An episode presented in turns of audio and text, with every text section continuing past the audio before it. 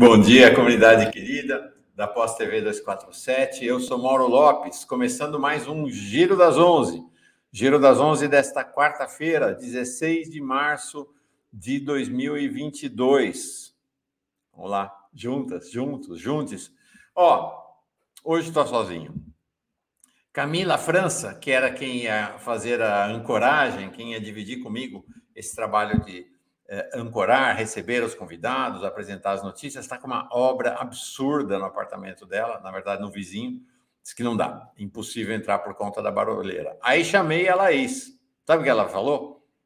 Barulheira infernal também no, no, no prédio dela, por conta de uma obra lá. Estamos assim, estamos sem nossas duas âncoras aqui hoje. Vou tentar conduzir com vocês sozinho. A tendência cada vez maior é ampliar a participação né? Nós estamos transformando o que era um programa feito basicamente por mim até agora num programa coletivo. Então, Camila e, e Laís vão ter responsabilidades cada vez maiores na definição das pautas, os convidados, os programas. Sempre é bom. Né? A ideia do projeto comum, comunitário, coletivo é sempre melhor do que qualquer projeto individual. Estou bem alegre com isso. Elas toparam Vai ser muito bom para nós todas, todos, todos. E aí, saúdo quem vai chegando para esse nosso Giro das Onze. Especial hoje, muito especial, muito especial. Deixa eu saudar primeiro quem chega. É, Suênia Martins chega como nova membro, muito bem chegada, mulher. Assim como você, Sérgio Santos, homem, muito bem chegado como membro. Não consigo saber se são é, pessoas que estão renovando ou se são novos membros. Se estão renovando, também sintam-se reacolhidas e acolhidos aqui nessa, nessa nossa comunidade. Se você ainda não é membro, membra da Pós TV 247 e tiver condição nessa pindaíba que está o país, torne-se membro ou membra, participe da construção, do financiamento da mídia independente do país.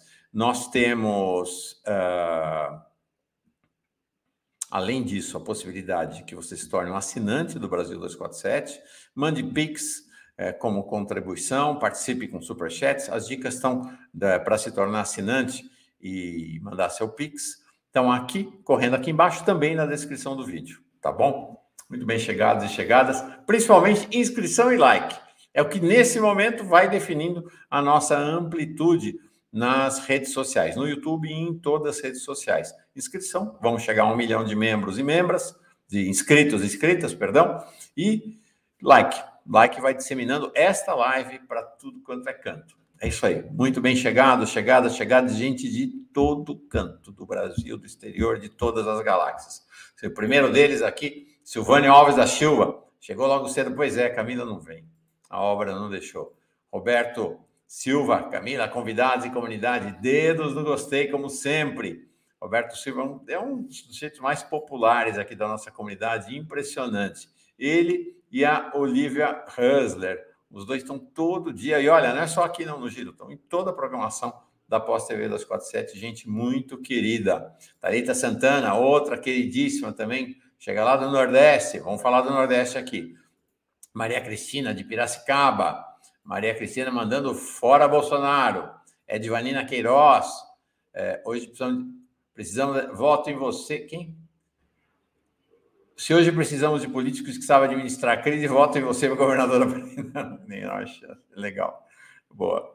Tinha... Às, vezes eu vou botando aqui e só leio na hora que entra no ar aqui. Oh, Simone Vieira, nossa querida, nossa, essa mulher é uma guerreira. Recuperou-se de um derrame e está aqui com a gente. Maravilha, maravilha. Cidadania fora da matriz. Bora pedir o voto do eleitor indeciso. Vamos conversar sobre isso. Vamos conversar sobre isso. Salve a gira. É... Vamos embora.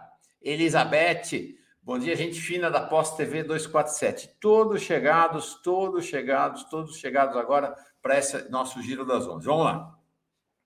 Vou mostrar para você dois homens que estão mudando o mundo. Não por serem homens, mas por serem para protagonistas da história.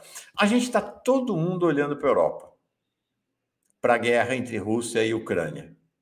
Tá todo mundo não, já não está olhando tanto, né? Depois, nossa, daqui a pouco vão estar tá com um mês de guerra, então os, vai moderando também os interesses uh, e os humores e as paixões em relação à guerra. A gente vai, né, ela vai se incorporar, tudo se incorpora à rotina, tudo se incorpora à rotina. É, mas é, uma grande mudança, talvez até maior do que a guerra, dessa mudança aparente que a guerra está nos trazendo, aconteceu por causa desses dois senhores aqui. Olha só que interessante. Claro que não são eles, né? Claro que é toda a, um processo histórico que está em curso. Está aqui. Olha esses homens aqui carregando uma espada. Espada de guerreiros. Está aí. Xi, Jinping, o grande líder chinês, e o rei da Arábia Saudita. Grande, grande surpresa. O Salman bin Abdulaziz Al Saud. O que está acontecendo? Foi nossa primeira manchete hoje. Nós antecipamos ontem a, essa notícia através do Pepe Escobar. Foi um grande furo do Pepe Escobar. É assim: a Arábia Saudita exporta nada menos que 25%. Um quarto do petróleo saudita é exportado exatamente para a China. Qual é a novidade? Essa exportação não será mais feita com a moeda de troca não será mais o dólar, mas o yuan. Em vez de petrodólar, petro-yuan. Isso é uma mudança crucial geoeconômica, geopolítica em todo o planeta. Ela não nasceu por conta de uma conversa entre eles, agora, é um processo que vem acontecendo desde 2015. O que, que aconteceu em 2015? Apesar do rei da Arábia Saudita ser um homem já velho, tem mais de 70 anos de idade, ele só chegou ao poder por sucessão em 2015. E em 2015 ele iniciou um processo de afastamento da Arábia Saudita muito discreto e silencioso da influência dos Estados Unidos. Já em 2016, começou uma, começaram as conversas entre eles. Xi Jinping e o rei Salman. Houve visitas em 2017. Xi na China, Salman, Xi na Arábia Saudita, Salman é, na China. Essa aqui é a visita do Xi é, lá na China, lá na Arábia Saudita, perdão, em 2017. Houve trocas de delegações, reuniões virtuais, reuniões presenciais, esses anos todos para chegar. Esse acordo ainda não foi anunciado oficialmente, mas está para ser anunciado oficialmente. Por que isso é relevante? Porque em 1974, portanto, quase 50 anos atrás, houve um acordo entre o governo Nixon e o rei saudita da época pelo qual a Arábia Saudita se comprometia a usar o dólar como única moeda para comércio do seu petróleo. A Arábia Saudita é o maior produtor mundial de petróleo. Para isto, houve também um acordo militar. Os Estados Unidos fizeram um acordo militar garantindo, numa época extremamente explosiva do Oriente Médio, garantindo presença militar e estabilidade para a Casa Real Saudita. E a Arábia Saudita se tornou uh, o grande aliado dos Estados Unidos, grande aliado submisso aos Estados Unidos no Oriente Médio. Mudou. o mundo está mudando. Porque esta negociação em yuan significa o rompimento do acordo de 74. Os Estados Unidos não tem mais a, a exclusividade na negociação do dólar. E significa que, os, que a Arábia Saudita, aos poucos, começa a deixar a influência absoluta dos Estados Unidos e volta-se para a Ásia. Portanto, a Arábia Saudita indica que vai compor a rota da seda chinesa. Então, enquanto tem a guerra, a China vai se transformando na, cada vez mais na segunda superpotência. A gente vai para um mundo diferente. Ontem conversamos aqui com Matias Alencastro talvez a definição de imperialismo esteja cada vez mais desatualizada. Nós estamos saindo de uma condição de um mundo dominado pelo imperialismo dos Estados Unidos para um mundo de grandes potências. Nesse momento, duas grandes potências, os Estados Unidos e a China. Isso implica grandes mudanças também na nossa posição, né? para a nossa posição. É, há diferentes visões. Há quem dentro da esquerda acha que nós já estamos no mundo multipolar. Não é a visão do Matias Alencastro, não é a minha é, visão. Nós estamos num mundo de duas grandes potências. A Rússia, gente, é um país médio como o Brasil, 13 terceira e 14 quarta economia mundial. Nós estamos bem abaixo. Nós não, nós não estamos e, uh, nesse jogo das grandes potências. São duas grandes potências. Não é um mundo multipolar ainda, é um mundo bipolar.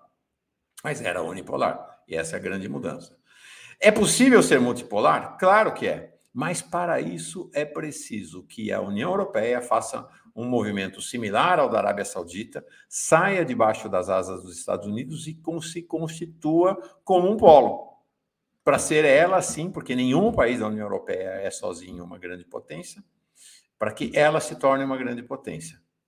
Uh, a mesma coisa aqui. Nós não temos condição de o Brasil virar uma grande potência, mas com a eleição de Lula, a... sim, o Valmir está dizendo, a Rússia é potência militar. Ok, mas isso não resolve.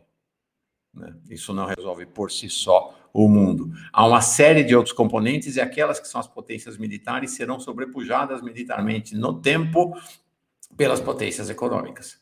Né? A China está longe dos Estados Unidos ainda, mas a economia chinesa é tão pujante, as iniciativas da China são tão é, é, consistentes que ela já começa a polarizar para os Estados Unidos, mesmo tendo uma força militar menor que a dos Estados Unidos, inclusive menor do que a Rússia. Né? É, nós vamos para um mundo multipolar se depois da eleição de Lula for possível constituir um bloco da América Latina. Aí sim, aí nós teremos o bloco da América Latina, o bloco da Europa, China e e os Estados Unidos, que é a potência decadente, mas ó, vai demorar muito a decadência dessa potência. Então, é a grande notícia, é a grande notícia global nesse momento, maior até do que a guerra. Né? A mídia está dizendo. E agora, José, a festa acabou, o imperialismo já era. O imperialismo é uma noção do século XIX que, pelo menos a partir aí dos anos 90, entrou em colapso. Né? Entrou em colapso. Então, e é isso que nós estamos vendo, é os estertores desse modelo imperialista sendo trocado pelo modelo das grandes potências. Por enquanto, mais uma, a China. Vamos ver quem mais vem para, para este uh, projeto. Bom, essa é uma grande notícia. Segunda grande, segunda notícia importante do Lula. Segundo, é importante. Nós vamos falar da pesquisa, tá, gente? Já vou falar da pesquisa fundamental. Segunda import, notícia importante: Lula anunciou hoje, ontem à tarde, na verdade. Deixa eu tirar aqui os nossos dois guerreiros ali com as suas espadas e trazer o Lula para cá. Lula anunciou na tarde de ontem, que está pela primeira vez, ele falou sobre esse assunto, que está preocupado com a possibilidade de um atentado contra ele nas ele... É, na campanha eleitoral. Mas disse que tem muita fé e que vai fazer a campanha nas ruas. Tá? Então, importante declaração do Lula. Opa, tá aqui. Importante declaração. Meu mouse parou de funcionar. Vamos ver se volta. Importante declaração do Lula é, de que ele vai para a rua, mesmo preocupado com o atentado. Isso quer dizer o seguinte: as medidas de segurança em torno de Lula estão aumentando cada vez mais é, e ele vai embora. E ele vai embora, vai para a rua, vai para a campanha, vai ao encontro do povo. Ok. Qual é o grande tema desta manhã? Pesquisa presencial Quest. Acabou de sair, acabou de sair. Saiu agora cedo, foi nossa manchete, é um grande destaque. Nós vamos ter essa pesquisa hoje. Na segunda-feira, o Marcos Coimbra aqui vem aqui para falar também de uma pesquisa presencial do Vox Populi, vai destrinchar a pesquisa Vox Populi. Eu fiz agora há pouco um boletim sobre essa pesquisa Quest, ela tem novidade, ela tem novidades, tá? Uh, bem longo, bem longo mostrando as mais, quase, a pesquisa tem mais de 80 telas, eu mostrei umas 50 pelo menos. Eu peguei 10 dessas telas para mostrar aqui, para a gente olhar juntos essa pesquisa, porque, como eu digo, tem novidade. A pesquisa tem possibilidade de vitória do Lula no primeiro turno, mas tem uma evidente recuperação do Bolsonaro. Essa é a grande novidade.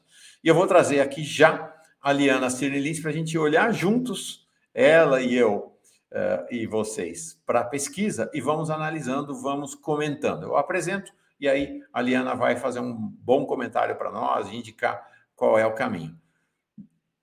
A nossa querida Ieda Leal, coordenadora nacional do Movimento Negro Unificado, não vem também. No caso dela, não é obra em apartamento, é porque ela foi para Brasília e não está conseguindo conexão lá em Brasília para entrar. Aí, a, na segunda parte do giro, vem o Jean Goldenbaum para falar de um tema crucial da guerra, não a guerra em si, mas a questão energética, que está é, como um grande tema subjacente à guerra na Europa e é o grande tema do mundo. Né? O grande tema do mundo é a economia e a energia nos próximos anos, nas próximas décadas, nos próximos séculos. Vamos falar sobre isso.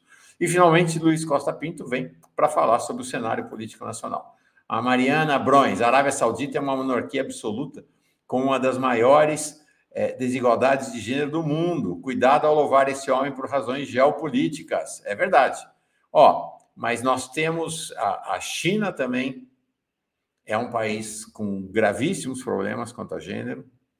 A Rússia, a Ucrânia. Então, assim, nós vamos ter Israel, Brasil, nós temos que enfrentar tudo isso, mas não dá para ignorar os movimentos que acontecem. Isso não quer dizer, e aí concordo em gênero, número e grau com você, Mariana, o que não dá é para ignorar. E vai ser sempre para nós uma prioridade. Sempre vai ser para nós uma prioridade falar nos temas de gênero, raça e aqueles temas que perpassam as nossas sociedades. Sempre será uma prioridade para nós. Mas também não, não vamos a todo momento fazer essa observação.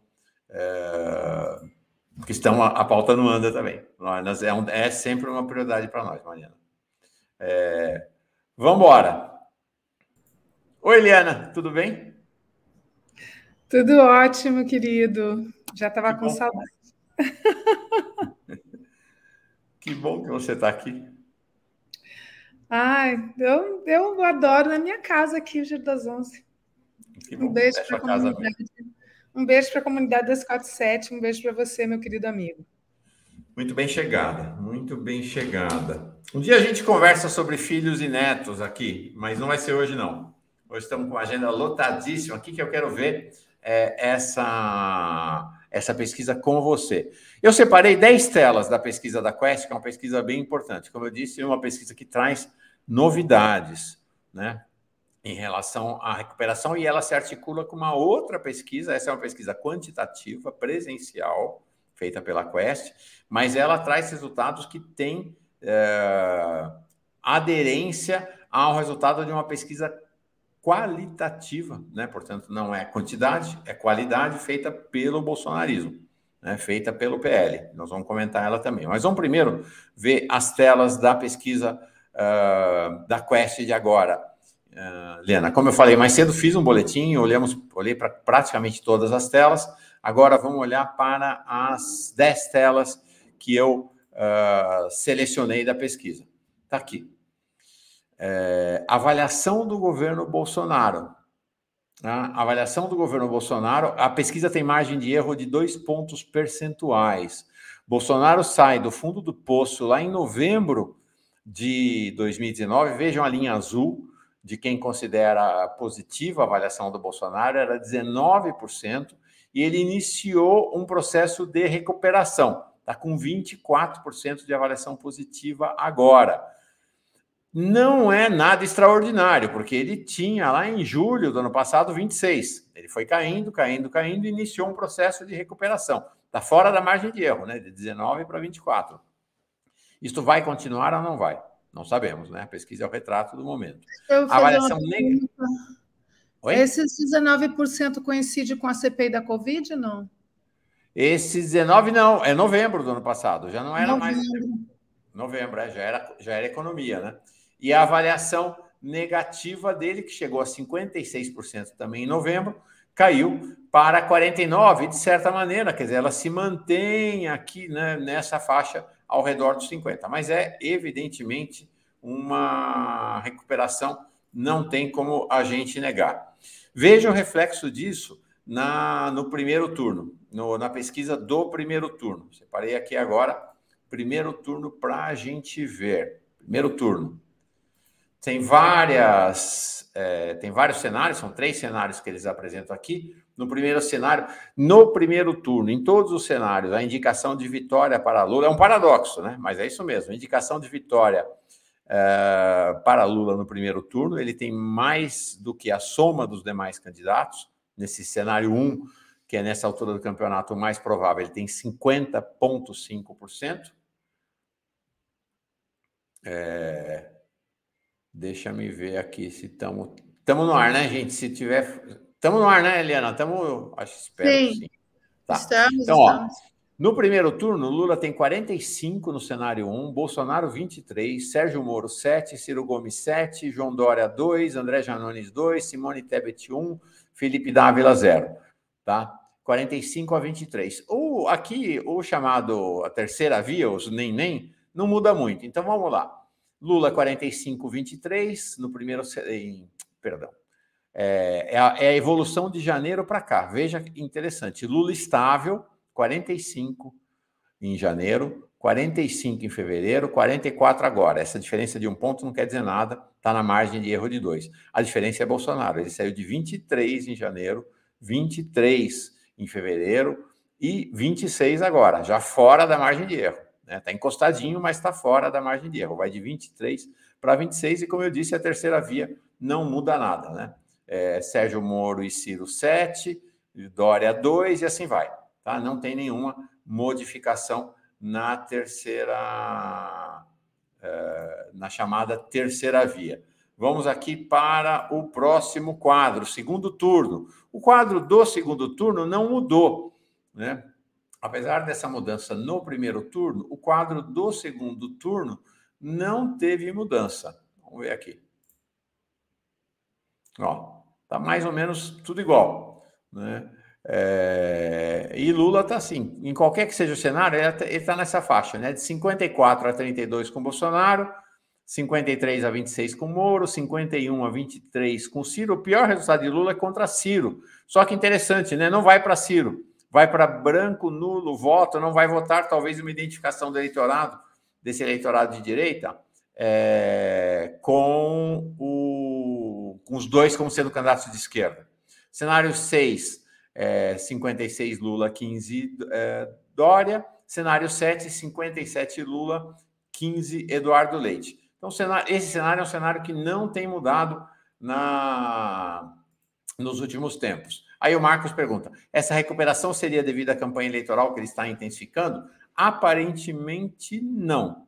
Aparentemente, nós vamos ver aqui agora, é o Auxílio Brasil que está uh, ah, colaborando, é, que está colaborando com o Bolsonaro nesse momento. Próxima tabela que eu trouxe para a gente é, as regiões. Vejam como tem de fato mudanças no cenário e, esse, e a mudança no cenário regional. Está aqui. Olha, Ana, muito interessante esse dado. Eu trouxe as regiões em que mudou, tá? No centro-oeste, a recuperação de Bolsonaro também é notável, está com 29 de positivo, e vejam que teve ele já vinha caindo, ele chegou a 54 de negativo, está em 42. No norte, uma queda bem expressiva do negativo, de 48 para 36, e também Bolsonaro ali com 29, então indo para a faixa dos 30 de avaliação positiva do governo dele, e na região sul a grande recuperação, ele pula, salta 10 pontos percentuais, de 22 para 32 de positividade e 44% de negatividade. Próxima tela. Muito interessante essa pesquisa, muito interessante. E aí vamos conversar, quero ouvir a Liana sobre isso. Depois das regiões, vamos ver especificamente, tá aqui, ó. Olha que interessante o cenário eleitoral agora no Centro-Oeste. Importante. Bolsonaro passou à frente de Lula no Centro-Oeste. Veja, o último quadro aqui. No Centro-Oeste, Bolsonaro tá? com 39 e Lula com 29. No Sul, 35 a 29 para Lula. No Sudeste, 42 a 26, uma margem grande de Lula no Sudeste. No Norte, 43 a 30. E no Nordeste, Lula é o rei do Nordeste, 60 a 15. Mas importante essa mudança no Centro-Oeste. É a região mais conservadora do país, sem dúvida nenhuma. E é lá que ele colhe também a melhor avaliação do seu governo. E aqui vamos ver agora esse elemento do Auxílio Brasil, como de fato o Auxílio Brasil está impactando na visão é, do eleitorado. Lula sempre avisou, hein? Lula sempre falou. O Bolsonaro tem muito instrumento para interferir no, no, processo eleitoral. Lula não é bobo, entende mesmo. Olha aqui, olha a queda na rejeição a Bolsonaro.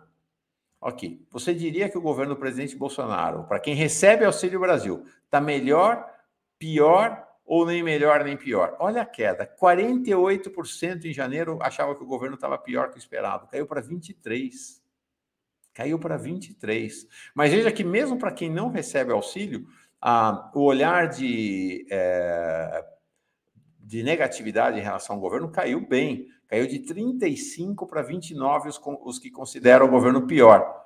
E a melhora também fora da margem de erro, 25% que acham é, que achavam o governo melhor do que o esperado, né? Era 23 em janeiro, foi para 25, governo melhor do que o esperado, para 31 agora.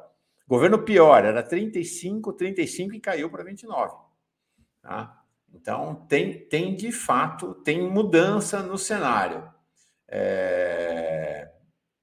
César está dizendo aqui: crescimento de Bolsonaro é apenas o reposicionamento dos votos do juiz ladrão. Moro é Bolsonaro e Bolsonaro é Moro.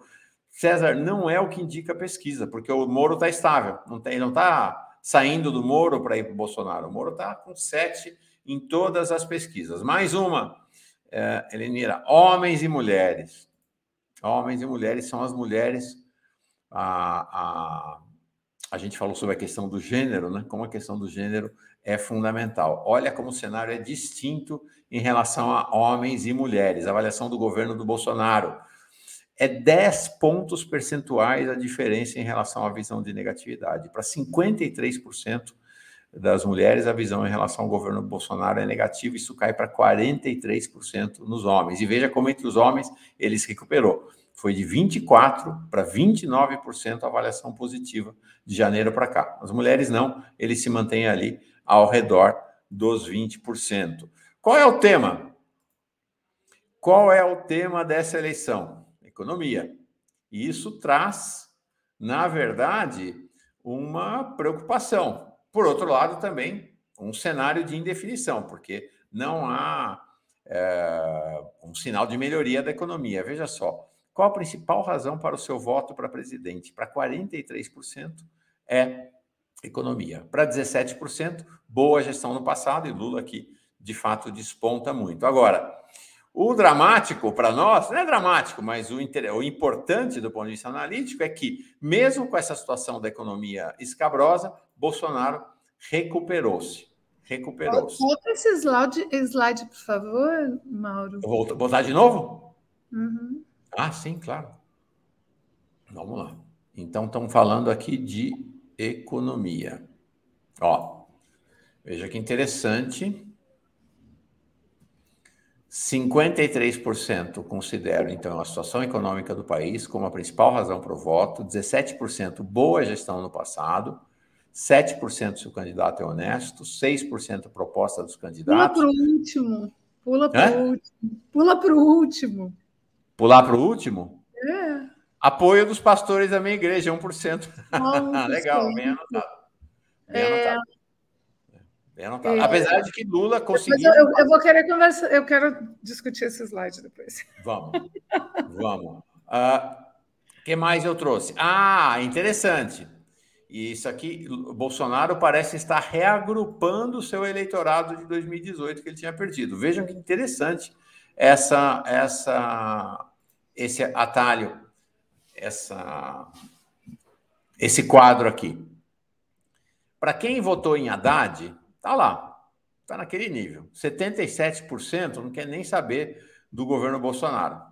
Tá? Avaliação negativa. Mas olha aqui para quem votou em Bolsonaro a recuperação. Ele estava em janeiro com 43% dos que consideravam uma avaliação positiva do governo dele, daqueles que haviam votado nele. Já pulou para 49%. Ele, portanto, ele tem um processo aparente hoje, hoje, de recuperação do, e recoesionamento do seu eleitorado. Caiu cinco pontos percentuais os que tinham uma avaliação negativa no eleitorado de Bolsonaro, né, de 27 para 22. Última tela. E aqui o paradoxo da pesquisa. Ao mesmo tempo que tem essa recuperação de Bolsonaro, tem essa perspectiva de vitória de Lula no primeiro turno. Olha que interessante essa questão aqui. Se o primeiro turno fosse hoje e Lula tivesse grande chance de ser eleito sem precisar do segundo turno, você votaria nele mesmo preferindo outro candidato? Essa é uma pergunta feita para o pessoal do Nem Nem. Tá certo? A terceira via. Quem não vota nem em Lula nem em Bolsonaro. O que, que faria? 34% disse que iriam votar em Lula, se Lula tivesse perto de ganhar. 66% diz que não. Mas o importante aqui é o seguinte: esses 34% da terceira via que pulam para Lula seriam mais que suficiente para garantir a vitória dele no primeiro turno. Então a gente tem um quadro na pesquisa, né, Liana, de uma aparência meio paradoxal, né? Por um lado, Bolsonaro se recuperando, por outro lado, a chance de Lula ser vitorioso no primeiro turno. Isso é o é pessoal que quer acabar logo, né? É. São as 10 telas que eu separei para mostrar e queria aí te ouvir sobre elas. Excelente, Mauro, excelente seleção. É... Eu acho que segunda-feira a gente vai receber o nosso, o nosso Papa das pesquisas, que é Marco Coimbra. Vem aí, segunda. E eu vou pedir licença para fazer uma leitura diferenciada. Vamos embora. um pouco em cima daquela, daquela provocação é, que eu fiz é, em relação à influência do, do voto evangélico. Tem até um comentário aqui. Ah, ele saiu do lugar. Mas eu li alguns comentários. Aqui, gente, a gente aqui consegue clicar numa aba para acompanhar os comentários. Não dá para ler tudo, dá para ler só algumas coisas. Mas tinha um comentário dizendo. Ah, aqui, ó, achei. Vantuil Barbosa diz: o segmento evangélico está em ação. Essa é a causa do crescimento. Eu acho que tem uma causa principal que é indiscutível, que é o Auxílio Brasil, que é, é a propaganda eleitoral enganosa, que as pessoas, as pessoas estão achando que é o Bolsa Família e não é. É, na verdade, um ticket eleitoral.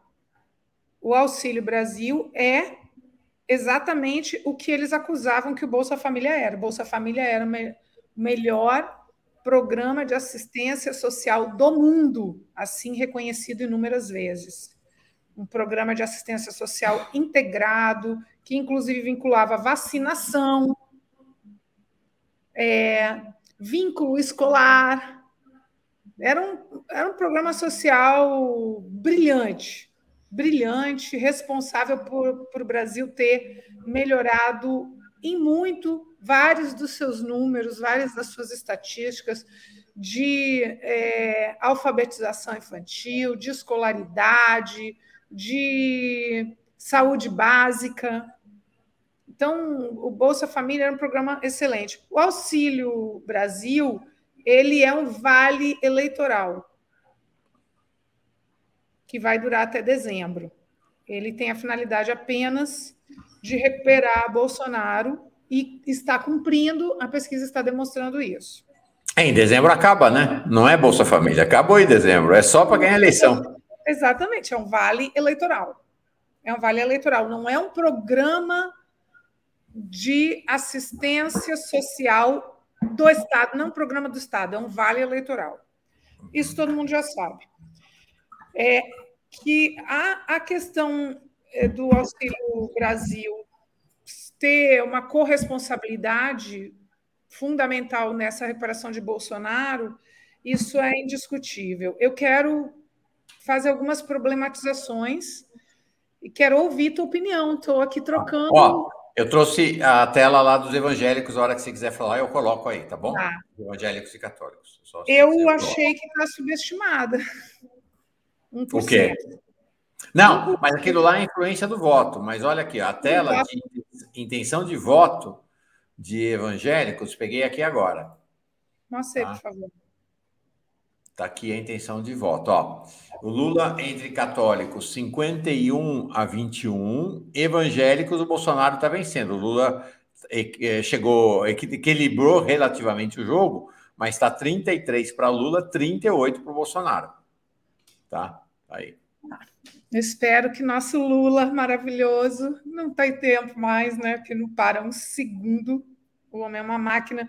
Mas você lembra que ele assistia nosso programa? Queria muito que ele estivesse assistindo agora o Marcola. É, é, a tendência, se nós não tivermos uma estratégia de diálogo com os segmentos conservadores, é de aumentar a margem pró-Bolsonaro. É, eu tenho muito medo que a gente repita o erro. Eu estou dizendo aqui que foi um erro. A estratégia eleitoral do PT em 2018 foi radicalmente equivocada. Colocou Manuela Dávila como vice de Haddad e não conseguiu incorporar pautas interseccionais.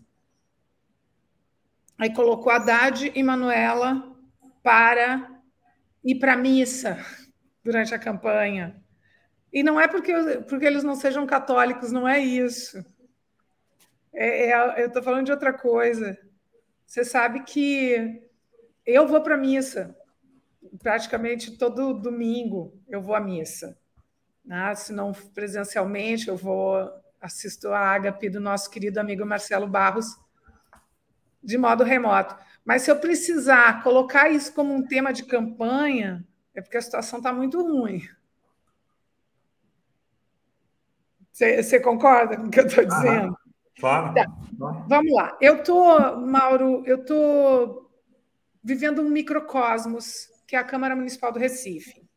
Uhum.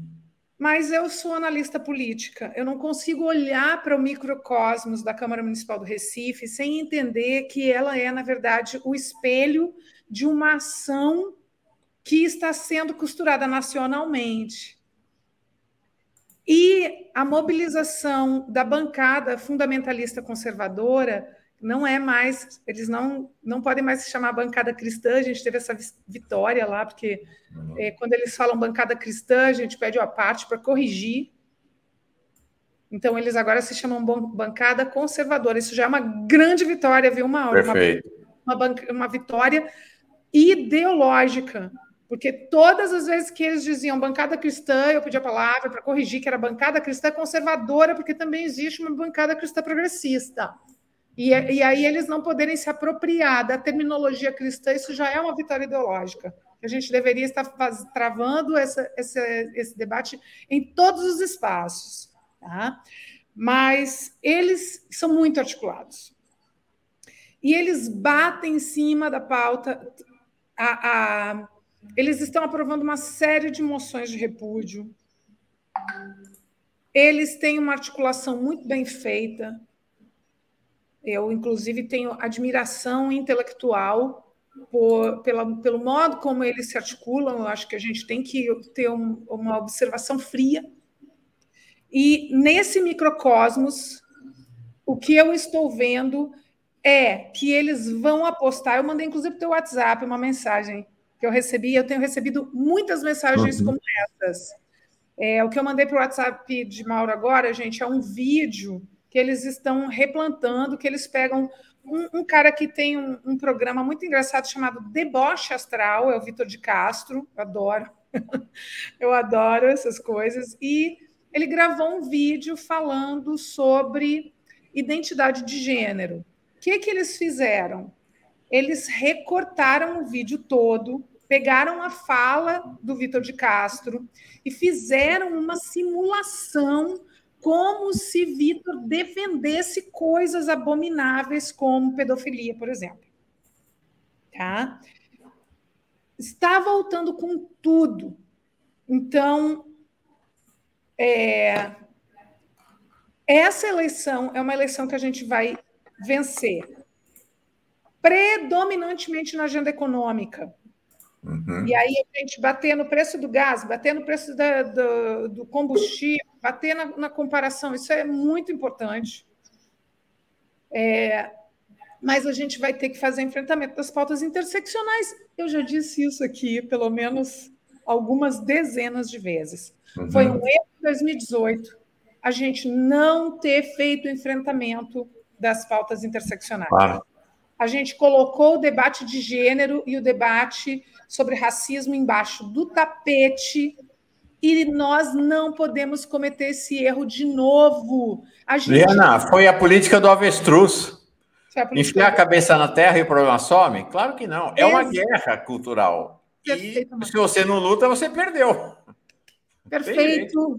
Perfeito. Gente, por isso que eu adoro esse homem. É uma guerra cultural. E a religião é um aspecto predominante dessa guerra cultural. Então, o, o que acontece? Inclusive, eu fui conversar com um pastor, que é o pastor Júnior Tércio. Nós temos profundas divergências, marcadas divergências.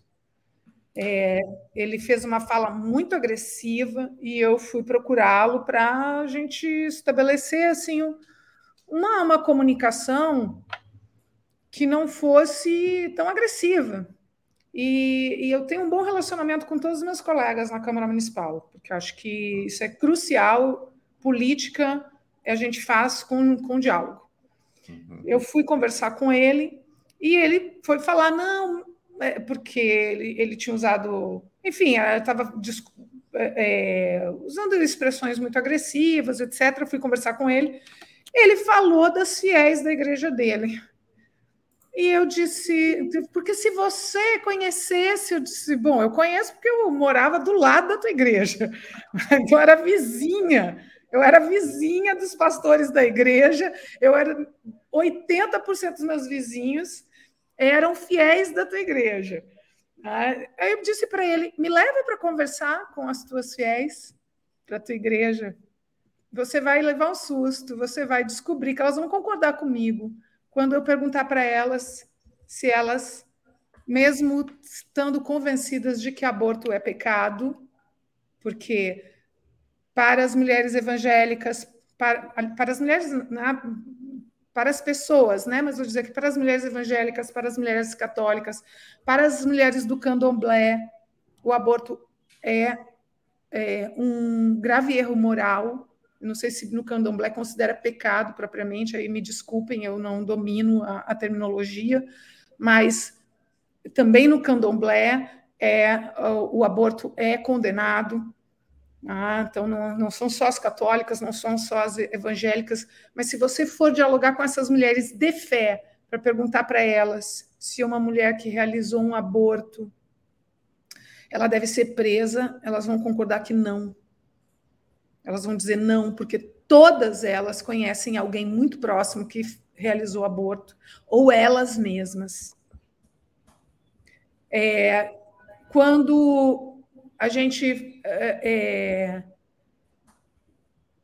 for, for conversar com elas para perguntar se os padres e os pastores e os sacerdotes, de modo geral, deveriam é, repreender mais as mulheres ou mais os homens que levam as mulheres à força pelo braço para realizar o aborto.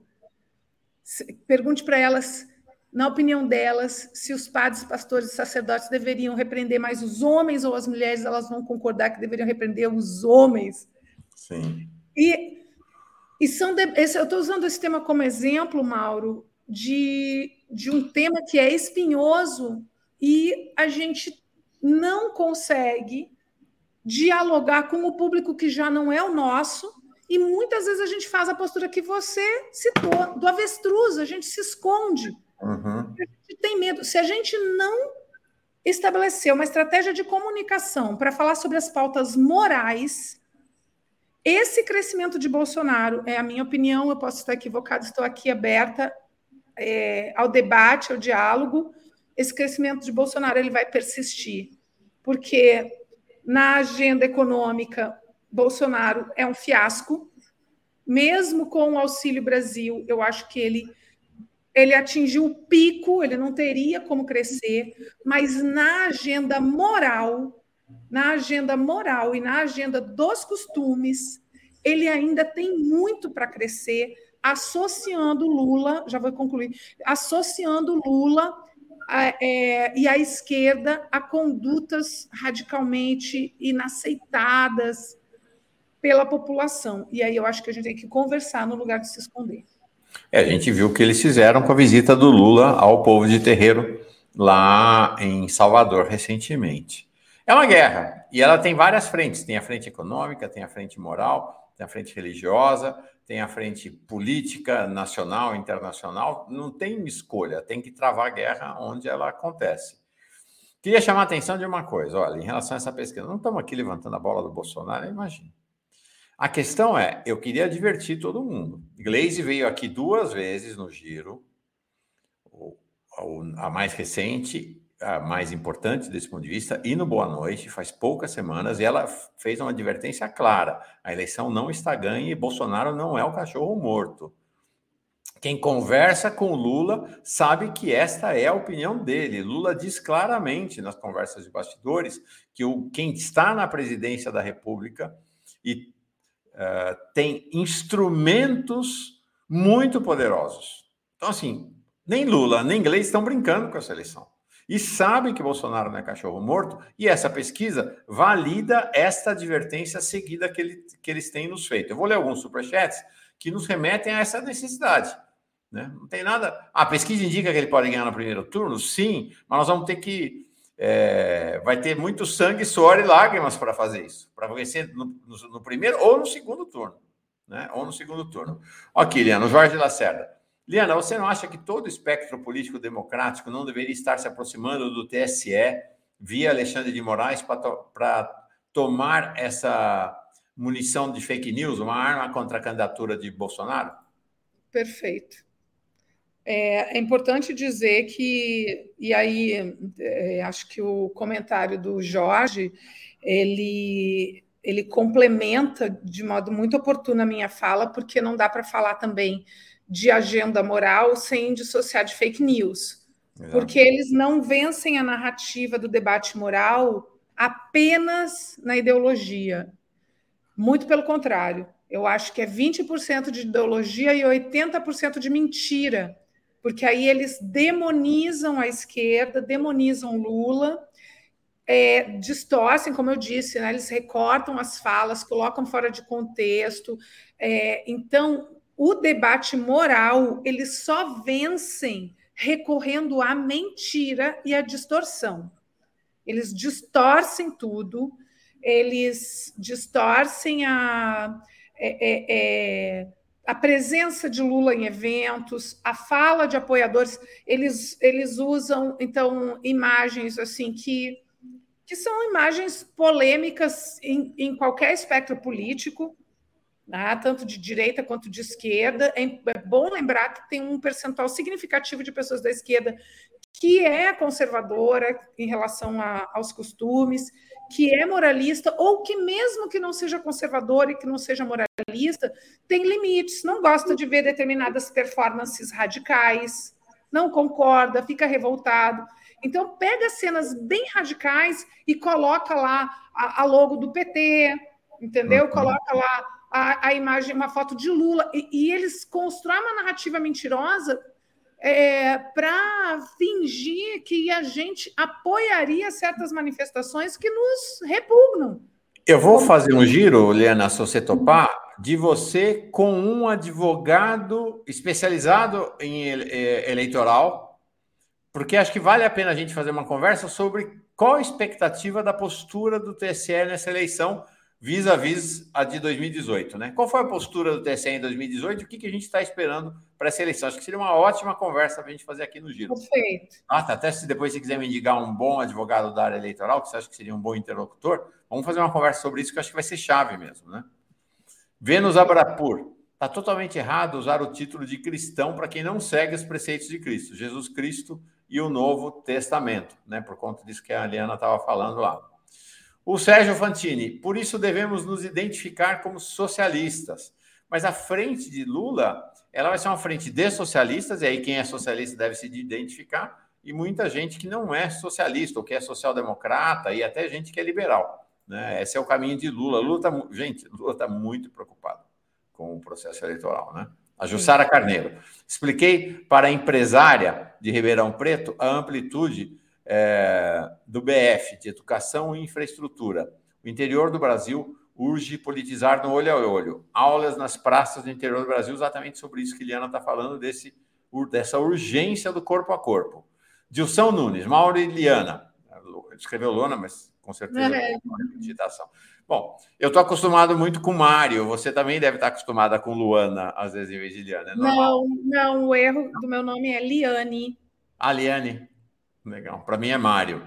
Então, Mauro e Liana, o povo brasileiro sabe o que fez, é, o que o Lula fez, né? E o que ele é capaz de fazer. O foco da campanha do Lula deve ser tentar convencer os eleitores que ele foi injustiçado por um jurídico corrupto. Vou responder a esse seu super chat aqui que achei bem interessante, Dilson, para a gente encerrar com a Liana, até porque é uma área muito afim. Separei duas telas aqui para te mostrar, Liana, a partir dessa indicação, dessa questão que o, o Dilson colocou aqui. Carlão Brocador, eleição sem terceira via forte se define no primeiro turno. É, essa é exatamente a questão. A estratégia de Lula, foi a estratégia de Lula. É isso aí. É isso aí, tirar Lula, a força da terceira O Lula, o Lula é tão gênio, tão gênio, tão gênio, que ele engoliu a terceira via. A terceira via está dentro da chapa de Lula. Uhum. É isso aí. É isso aí. Ele quer trazer para ele, né? Essa é a disputa. Ó, vou te mostrar então essas duas tabelas, Liana. E aí, para encerrar com esse teu comentário, nosso Jean Goldenbal da Alemanha já está aí mas vou pedir para ele segurar um pouquinho só para a gente olhar. Esse tema realmente da pesquisa é chave para nós. Olha essa aqui. Uh, onde está? Primeiro, são dois, dois olhares. Um olhar para o governo Lula, então, essa questão né, é da lembrança que está lá: 17% vão definir seu voto em função, né, acham que um tema relevante para definição do voto é a lembrança do governo. Então, pensando na época que Lula governou o país, você diria que Lula foi um ótimo governo, 24. Bom governo, 34, impressionante. Governo regular, 22. Governo ruim, 6. Governo péssimo, 12. 18. O que é 18? É o núcleo radical do bolsonarismo. Né? No resto da sociedade, a avaliação é de regular para cima. Né? Interessante. Né? Interessante. Agora, em relação a esse tema da corrupção, que o Dilson relacionou um tema com outro. Essa é uma área ainda complicada para Lula do ponto de vista da opinião pública. Vejam só, é, a pergunta é: depois do seu governo, Lula sofreu com processos e acusações de corrupção. Na sua opinião, Lula foi condenado corretamente? 46. Foi condenado injustamente? 42. A sociedade dividida ainda em relação ao tema da inocência do Lula, né, Eliana? É um, é um combate ainda. É um combate. Até me surpreendeu eu achei que isso estava. É porque eles estão voltando, né? É. Eles estão voltando a carga com isso. É, viralizou um vídeo dizendo que era nunca foi tão fácil decidir. Ele começava a, a dizer todo mundo que tinha sido preso, não sei o quê. Muita informação equivocada. A gente tem que enfrentar as fake news. Por isso a, a pergunta do Jorge é tão oportuna, porque fake news não se quem acha que a gente combate fake news com informação apenas está equivocado. A gente combate com informação, principalmente porque essa é a forma é, é a forma é, mais é, correta de combater fake news, mas não necessariamente a forma mais eficaz, porque a fake news ela tem toda uma estratégia. Gente, quem desenhou isso foi o Steve Bannon. A estratégia de eleição de Bolsonaro foi a mesma estratégia de eleição de Trump, foi a mesma a estratégia de eleição de, de Zelensky na, na Ucrânia. É, a gente não está falando de amadorismo, não são pessoas que estão erradas porque não tiveram acesso à, à informação correta. Não, a gente está falando de uma estratégia bilionária, caríssima, que lida com algoritmos, que lida com nossas informações sensíveis que nós deixamos nas redes sociais, no Facebook, no Instagram, no Google, com manipulação antiética. Vamos lembrar que o Mark Zuckerberg teve que prestar depoimento no Senado norte-americano sobre a influência do Facebook nas eleições norte-americanas. Então, gente, quando a gente fala de combater fake news, tem que ser realmente via institucional com é, e, e o TSE decidiu, declarou né, que houve uso de fake news na eleição de 2018, mas que não apenaria mas, uhum. porém que não iria tolerar, tolerar em 2022. Logo, essa ideia do Mauro de chamar para debater com um advogado eleitoral sobre qual o papel do, do TSE nas eleições de 2022 no combate à fake news, eu acho que vai ser uma live muito boa, Mauro. Vamos, Quero... vamos fazer aqui no giro. Posso responder uma pergunta? De Fala. uma uma, vamos lá, e vamos encerrar, eu estou com o Jean já esperando há quase 10 minutos. Vamos lá. Uma pergunta é, que Elizabeth fez: Liane ou Liana? Liana, tá, gente? Liana. Essa pergunta eu tinha que responder. é, resposta-chave. A Isa dizendo: Liana, adorei o seu comentário sobre o aborto. E lá do Japão, Daniel Miage faz uma pergunta que não vai dar para a Liana responder agora. Nós precisamos encerrar imediatamente. Como está o Senado do PT Pernambuco? Torço na Marília. Não tem, mas eu já te adianto, nesse momento não tem novidade nenhuma, mas eu prometo, Daniel, quarta que vem vamos conversar sobre isso, porque acho que de, de agora. a gente já lá, tem uma definição até lá. É, a, a, gente talvez já tenha alguma definição. Ficamos combinados, Eliana? Promete falar sobre Pernambuco Prometi na próxima? Isso. Prometi disso. Deixa o PT definir, né? Para eu não falar antes. Pois é. e finalmente a Jane. Pouca gente sabe que Lula teve todos os seus processos ou arquivados ou inocentados, mas a culpa é da comunicação do PT. Ó, oh, é dureza. Porque a comunicação do PT, as mídias independentes, a gente tem falado, não é culpa. É, você tem uma pressão, uma, uma massa de, de, de, de campanha midiática brutal e de fake news. A campanha vai permitir que isso venha à tona, né, com uma expressão maior né? Mas não é culpa, acho que, acho que não é, sabe assim, não é, não tem não. culpado, né? É uma dinâmica do processo e o PT está tentando fazer gente, e nós da mídia independente também, né? É, é, tipo, gente, a, a, comparação, eu vou usar uma metáfora. É como se a gente estivesse sendo assaltado com uma arma na cabeça da gente e a gente tivesse como se defender apenas com a retórica. É isso aí, pois é, exatamente. Haja lábia. Haja lábia. Liana, querida, uma delícia essa conversa com você hoje. Obrigado, viu? Ah, saudade. Quando é que a gente vai se ver? Vem para Recife. Ah, mulher, não sei, não tá dando, não. Deixa um, cheiro para toda a nossa comunidade, o pessoal que mandou beijo, abraço, o pessoal aqui de Olinda, de Recife, de Garaçu, todo mundo.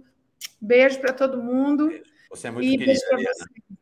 Ah, muito querida mesmo. Um beijo. Tchau. Beijo. Ó, é, duas notícias antes de embarcar o Jean, duas notícias importantes. Primeiro, a assessoria do Lula acaba de informar que ele vai aqui, ao vizinho, ao Uruguai, visitar Pepe Mujica. Olha que grande encontro. Eu estou vendo aqui, acho que ainda não tem um, não foi anunciada a data da visita. Deixa eu me ver aqui. Lula, agora em abril. Em abril ele vai visitar o Pepe Mujica como uma celebração da amizade dos dois e também em retribuição à visita é, que Mujica fez a Lula quando ele estava na prisão. Outra notícia importante: preço do diesel nas bombas em março para os caminhoneiros já subiu 15,4%. 15,4%. Os caminhoneiros sendo estrangulados. Será que vão continuar nessa passividade? Vamos ver. Vamos ver. Vamos lá. Se falei de preço, falei de energia. E essa é uma questão absolutamente crucial para o futuro da humanidade. A questão energética é um tema central, vai ser um tema central no governo Lula, na campanha de Lula. Ontem nós falamos sobre isso com a Lígia Toneto, aqui, que é uma economista, falamos com Matias Alencastro. Uh, na guerra uh, Rússia-Ucraniana, a questão da energia na relação da Rússia com a Europa é, tem sido também um tema central, e nós estamos em meio a uma revolução na matriz energética do planeta, apesar da absoluta essencialidade do petróleo até agora. Sobre isso, nós vamos conversar com o Jean Goldenbaum. Oi, Jean, tudo bem? Olá, meu amigo. Que bom estar com vocês novamente. Olá a todos, todas, todas do Brasil 247. Hoje eu te convidei para falar não da guerra em si, dos movimentos da guerra, das batalhas e tudo, é, mas para falar especificamente, a gente tem um, investir nosso tempo aqui para aprofundar um pouco a conversa sobre a questão energética. E acho que a questão energética foi falada desde o início da guerra como uma questão central para o posicionamento da Alemanha e para a relação da Alemanha com a Rússia. Então, queria olhar, olhando para a questão energética na Alemanha, a gente olha também, de certa maneira, para a questão energética no mundo, né? Sem dúvida, né? É, bom, é, a gente sabe que essa discussão da energia é algo que é central no planeta todo, sobretudo a partir do momento que a, que a humanidade começa a se conscientizar cada vez mais acerca da necessidade de pararmos de estragar o planeta Terra, né? Senão as próximas gerações é, não terão um planeta para viver. Né? Então, essa questão de como continuar a nossa vida contemporânea, que depende tanto de energia, fazendo isso de uma maneira renovável, uma maneira limpa, uma maneira verde, é o centro dessa história toda. E a Alemanha procura, desde o início do século XXI, uh, eh, ser um país exemplar nessa política verde. Mesmo a, a Angela Merkel, que era do, de um partido conservador, né, a União Cristã, ainda assim, é, ela deu muita atenção para esse desenvolvimento das políticas verdes. Né? Foi no, durante o, o, governo dela que a gente viu a desativação da maioria, da maior parte das usinas nucleares, a instalação de energia, de, de, de um, é, equipamentos de energia verde, sobretudo para a energia eólica e solar. E após 16 anos do governo Merkel, quando nós conseguimos o ano passado é, eleger o SPD e fazer a coalizão com o Partido Verde, logicamente essa política tende agora a dar uma acelerada considerável. E isso tudo no momento em que começavam as tensões é, que chegariam ao ápice com Putin, e logicamente aí a gente vê que essa história da energia começa a virar uma moeda de troca. Deixa eu mostrar uma tabela aqui, Jean, que você me montou, mostrou ontem, muito, muito interessante, e também para a gente ter uma ideia de como a matriz energética de um país não é um dado imutável, que ela tem chance de mudar e relativamente a, em curto prazo. Né? É... Veja que interessante, achei muito forte esse essa tabela que você me mandou sobre a mudança da matriz energética. O João vai traduzir para nós, tá? Porque está em alemão aqui. Mas nós vamos saber tudo. Só explicando que, ó, isso que está mais embaixo, tá? Essa cor cinza clara que está mais embaixo, é como era o peso de cada um desses elementos na matriz energética alemã em 2015. E em vermelho, como está em 2020. Dá para notar aqui uma mudança enorme. Vamos começar aqui com wind. Imagino que seja vento, é isso? Isso.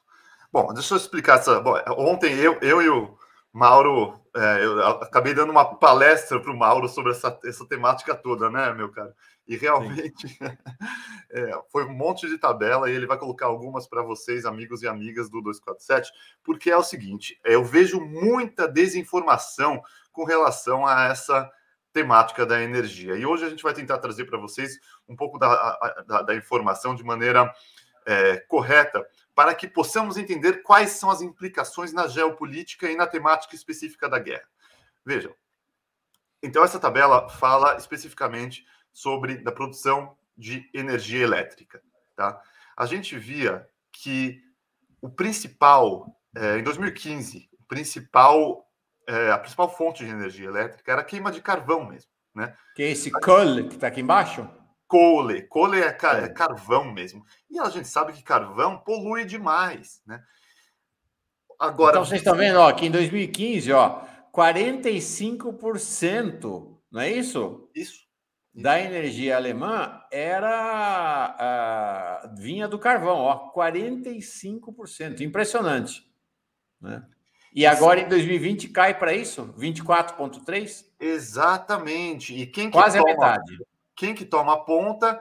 Wind, vento, energia eólica. Essa energia eólica, é, ela se Aqui, dá ó. através de, de uh, hélices, né? Através do equipamento que, que, que absorve o vento e transforma em energia, tanto na terra quanto no mar. Né? Existem, quando passando aqui por nossa região, se a gente anda 100 quilômetros, 200 quilômetros, a gente vê assim diversas dessas hélices, né? E se a gente vai para as costas, a gente vê que o pessoal está instalando nas praias mesmo, nas costas. Por quê? Porque é, lá no Nordeste, cara, só dá isso atualmente. Impressionante. Esse é o futuro, meu caro. Esse Por é o sinal, futuro. ó, vamos lembrar, né? A Dilma foi ridicularizada pela direita quando falou exatamente da energia eólica aqui no Brasil.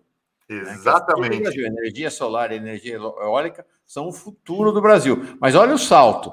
O vento, a energia eólica em 2015 na Alemanha, olha, vocês estão vendo aqui embaixo? Ela estava aqui ao redor de 15%, 27,2%. Enquanto a energia do carvão caiu pela, quase pela metade, a energia do vento quase que dobrou em cinco anos, né? Impressionante. E esse crescimento é paulatino, né? Vai continuar dessa maneira. O carvão vai diminuir, o vento vai aumentar. E vamos descer um pouquinho mais, que eu vou explicar melhor também o que, que diminuiu e aumentou. Vejam, terceiro lugar, Kernenergie. Isso é, é energia nuclear. Né? Nuclear. É, é o núcleo, né? o CERN. E a gente já viu que caiu um pouquinho, mas na verdade, se esse gráfico fosse é, se tivéssemos informação de 1980, 90, a gente ia ver que caiu 90%. Né? Agora. É, quanto? Desculpa, já, não entendi. Eu digo que de 2015 a 2020, a energia nuclear caiu só esse trechinho aqui. É, caiu, ela caiu de 15 para 12,6, né? Mais Sim. ou menos 15 para 12,6. Mas o que eu quero dizer é que a, a grande queda da energia nuclear veio antes de 2015 a energia nuclear era muito, é, era enorme aqui na Alemanha. Só que as usinas foram desativadas, desativadas, e hoje sobrou 5% das usinas só, né? Sim. Tá? Aí a gente vê o, o, gás, o tão famoso gás da Rússia, que está em 12%, né? Ou seja, é muito pouco necessário para a produção de energia elétrica, o gás. Embaixo, a gente vê a energia solar. E isso deve crescer muito também. A gente vai ver nos próximos, próximos anos, nas próximas décadas, a ideia é que todas as casas possuam placas de energia solar. Inclusive, o governo federal é, investe nos domicílios, oferece subsídios para que as pessoas possam instalar é, placas de energia solar. Vai ficando cada vez mais barato também eu tenho planos de instalar em breve na minha casa também.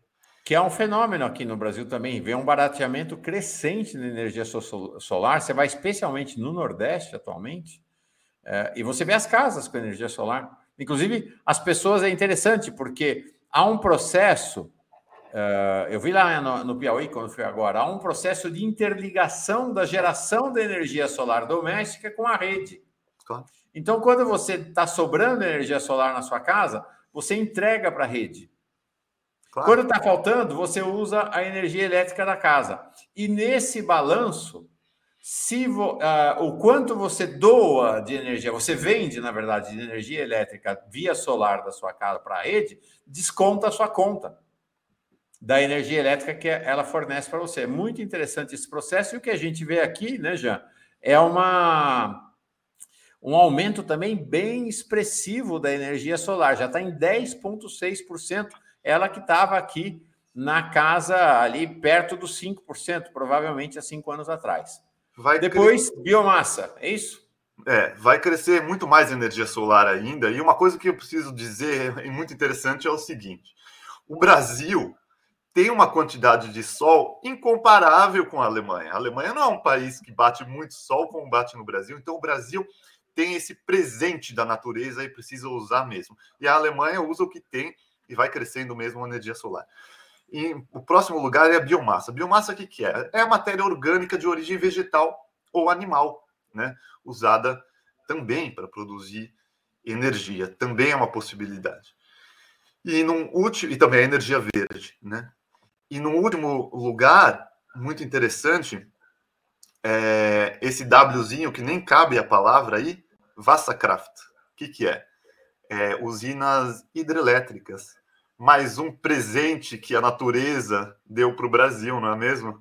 Você acha que aqui na Alemanha tem Itaipu? Infelizmente não tem. Né? Então o Brasil tem tanta coisa que a natureza já colocou que pode utilizar mesmo e, e facilitar a vida e facilitar a, a, a, sobrevida do planeta também. É impressionante, Jean, porque essa não é claramente a matriz energética brasileira, mas dá para ver o potencial. Né? Nós ainda estamos fortemente assentados é, é, na, numa matriz energética baseada em petróleo. Aqui nós estamos falando, na verdade, de energia elétrica para é, de energia de matriz energética para a produção de energia elétrica, né? Perfeito. Então, o petróleo não está entrando aqui, não é isso? O petróleo do transporte, né? Por exemplo, de carros isso. e tudo, tá? Agora, interessante, Jean, porque assim, o inverno acaba agora, aí, dia 20 de março. Perfeito. Então, até onde eu sei, me esclarece sobre isso. A questão do gás, da dependência do gás eh, em relação à Rússia da Alemanha, vai ser ainda mais relativizada, né? Porque com o fim do inverno, o uso do gás para aquecimento doméstico uh, deixa de ter utilidade praticamente, né? Como é Veja. que é essa oscilação? É, a primeira grande desinformação colocou-se no Ocidente, a mídia do Ocidente colocou de alguma maneira que a Alemanha é completamente dependente do gás da Rússia. Isso não é a realidade, tá? Para começar, quando a gente fala de gás, a gente está falando de necessidade de calefação. É, a gente viu que para a produção de energia, a, o gás é irrisório, 12%, e vai cair cada vez mais. Em termos de calefação, tanto de domicílio quanto de indústria, o gás é importante. Cerca de 50% das casas e da, da indústria é aquecida através do gás, tá? Mas é 50%. O outro 50% outras formas. Dentro desses 50%, todo esse gás é comprado da Rússia? Não, não é. Só 50% é comprado da Rússia, tá? O resto é comprado sobretudo de Noruega, da Noruega, da Holanda e um pouquinho mais de outros países. Ou seja, esse 50% vira 25% dependente da Rússia, tá bom? Agora, o que a gente tem que entender é que qual é a razão pela qual a Alemanha se colocou tão confiantemente diante de Putin e falou: não use a questão do gás e a questão dos gasodutos como uma moeda de troca infalível. Porque essa já não é a realidade da nossa contemporaneidade. A Alemanha precisa hoje de ser, cerca de 25%, para aquecer cerca de 25% do seu país do gás russo. 75% não. 25% sim. Só que esses 25%, que é considerável, claro, é um quarto, mas a ideia é cair cada vez mais. Através do quê? Através da calefação realizada a partir de técnicas verdes e renováveis. Entre elas, queima de madeira eu sei que é difícil para o pessoal no Brasil entender isso, mas é verdade. Queima de madeira através de fornos de madeira de reflorestamento. Tá? Isso é uma realidade. Inclusive, veja só, meu caro, eu estive conversando com uma amiga minha que mora em Berlim. Eu morei em Berlim também muitos anos, mas agora você sabe que eu moro aqui no, no alto da montanha, na Baixa Saxônia. E ela me falou que mesmo em Berlim já estão começando a instalar fornos no meio da cidade fornos que utilizam madeira de reflorestamento, que poluem muito menos, absurdamente menos, do que gás, que é fóssil, óleo, que é fóssil, e carvão, certo? A ideia é essa, é sempre substituir e substituindo por o que é menos poluente. Zero poluente não existe. Isso não vai acontecer né? A gente não tem, não tem é, como. É, alguém aqui estava perguntando da energia eólica se prejudica os pássaros ou não. Energia eólica, eólica tem questão ambiental. Você está numa torre daquele tamanho no Mangue, por exemplo, isso é uma guerra lá no Nordeste. Né? Porque as, a, ainda o pessoal do IBAMA uh, e do ICMBio, sobretudo, uh, tem uma guerra com as empresas de energia eólica que querem colocar as, as torres nos mangues e, e destrói o mangue. Então, também, to, toda, toda a produção de energia significa o seguinte, gente: transformar algo em outra coisa. Então, significa sempre vai. Não existe energia totalmente limpa. Você vai botar a placa de energia solar em larga escala, você pega áreas enormes né, em que você vai ter placa solar. E você inviabiliza essa, essas, essas áreas para agricultura, para as outras atividades, e tem também a questão da produção das placas. Então, tudo tem impacto ambiental. Transporte. Vendo, transporte, tudo vê matrizes que são cada vez menos agressivas, né? Mas zero Exatamente. agressividade não tem. Exatamente. É perfeito, é exatamente isso. A gente, a, a, realidade contemporânea não, não permite uma vida sem calefação, sem energia, sem carro, sem indústria, não é mesmo? Isso não tem jeito. O que, que a gente pode fazer então?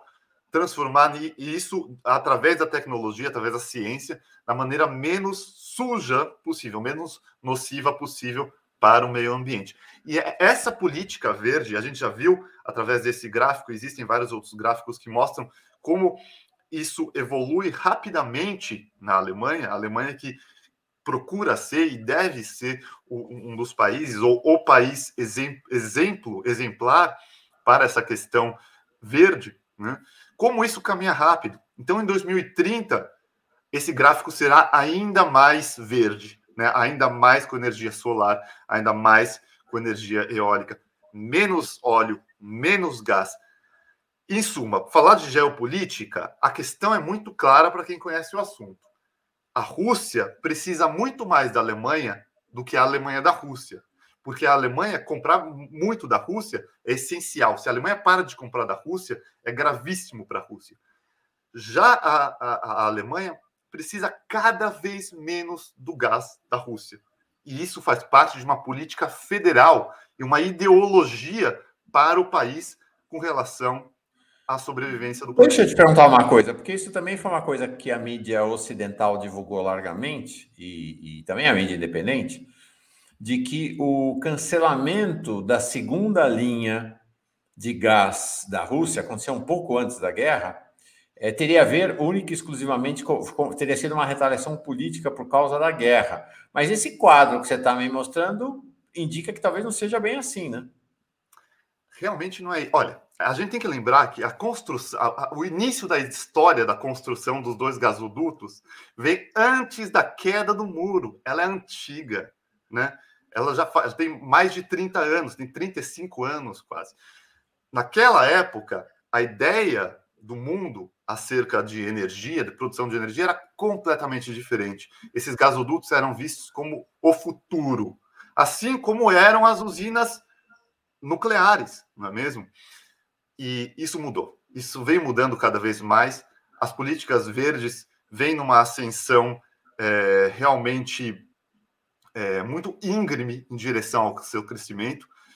E a partir do momento que a era da União Cristã termina e entra a, a, o, o Partido Social Democrata, faz a aliança, faz a coligação com, a, com o Partido Verde e coloca a Annalena Baerbock como representante da Alemanha, a primeira mulher, inclusive, né? a primeira mulher a representar a Alemanha é, como ministra do exterior, essa é a política claramente é, óbvia a partir do momento em que ela assume. Ela chega lá para explicar que a Alemanha procurará ser independente de todo esse tipo de dependência em relação a energias sujas. E bem o timing, o timing é o momento em que o, o Putin começa a causar essa tensão. Perfeito. Olha, é importante dizer o seguinte: o Brasil está fora desse jogo, nesse momento. Que nós temos é um país governado por, por essa quadrilha. Mas com Lula, o Brasil volta a essa dinâmica. E mais uma vez, gente, a questão energética é, um, é o centro da geopolítica global. Basta ver, o Gilberto Cruvinel está comentando aqui. A China. Eu li que os chineses usam a área sobre os rios para colocar placas solares e minimizar a ocupação de áreas em terra. A China, que teve um desenvolvimento acelerado, baseado na indústria, e vamos falar a verdade, os chineses não estavam nem aí para o meio ambiente, há 20, há 30 anos atrás. Estava nem aí. Saíram, o que aconteceu na China foi um negócio assim brutal de destruição ambiental. Isto mudou. Isto mudou radicalmente, especialmente nos últimos 10 anos. O, a, o governo chinês hoje tem como prioridade a transição. A transição energética é uma super prioridade para o governo chinês e é uma super prioridade para todos os governos minimamente responsáveis do mundo, porque não é promessa, não é profecia apocalíptica. Não, o mundo vai acabar. Se não mudar, o mundo acaba. Está claro, a ciência já comprovou que o mundo será destruído se não houver uma mudança radical na matriz energética. Então, governos que têm um mínimo de responsabilidade com o presente e futuro estão fazendo esse caminho e o Brasil, espero que com a eleição de Lula retome, reintegre-se essa jornada. O Brasil era um protagonista nesse tema, né, Jean? Deixou de ser depois do golpe, deixou de ser. Deve voltar a ser, tem que ser, isso tem que ser uma aliança mundial. A Alemanha procura trabalhar isso com a Europa como um todo, porque não adianta só alguns países também. E outra, eu estou aqui com o projeto, o relatório oficial do governo alemão, em termos do que é previsto para as próximas décadas. E a ideia é que em 2050 a gente tenha isso realmente completamente alinhado, ou seja, a próxima geração, a próxima geração já seja uma geração que possa viver, possa aquecer, possa andar de carros elétricos, inclusive, né? Tudo que for possível para que nós possamos continuar a vida contemporânea da maneira que ela é, porém cada vez menos destruindo o nosso planeta. É...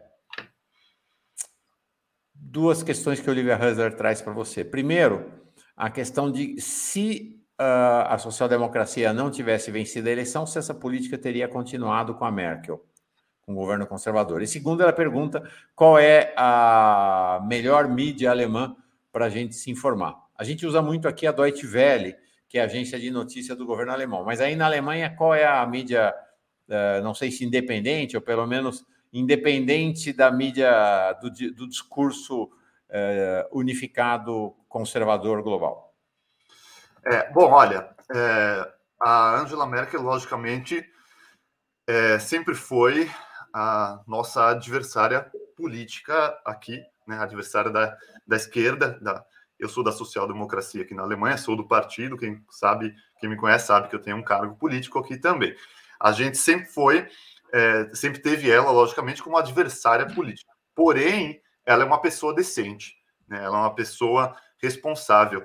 E, de fato, ela nunca ignorou essa questão da importância de transformarmos é, a Alemanha em uma, com políticas plenamente verdes. Ela, logicamente, deu muitos passos à frente, subiu diversos degraus, mas não tanto quanto gostariam, principalmente os verdes, o Partido Verde, né?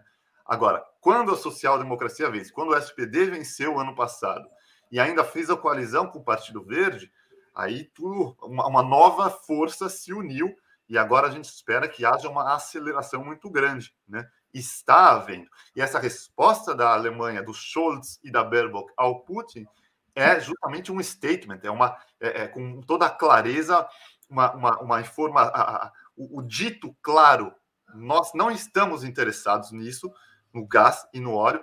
Não use isso como moeda de troca conosco, porque não vai funcionar. Você vai perder mais do que a gente vai perder, porque de qualquer forma a nossa ideia é caminhar cada vez mais em direção às energias renováveis e limpas e mais longe das energias nocivas. Com relação às mídias, a Deutsche Welle é muito boa, é, do governo, né? Ela, ela é, eu considero ela bastante equilibrada. Eu leio ela diariamente e eu posso dar mais duas é, sugestões, que é o Frankfurter Rundschau, que é um jornal é, centro-esquerda, vamos dizer assim, né, é, de Frankfurt. Não é um jornal do establishment mesmo, e é bastante coerente e equilibrado. E o jornal Die Zeit também, tá? Essas ficam as duas minhas duas dicas que realmente são mídias confiáveis. Legal. Jean, obrigado pela aula. Realmente acho que essa questão da, da, da energia é crucial para a gente pensar o futuro da humanidade. Valeu. Obrigado Meu caro, posso só fazer um comentário rápido de uma coisa bonita que tem acontecido aqui na Alemanha?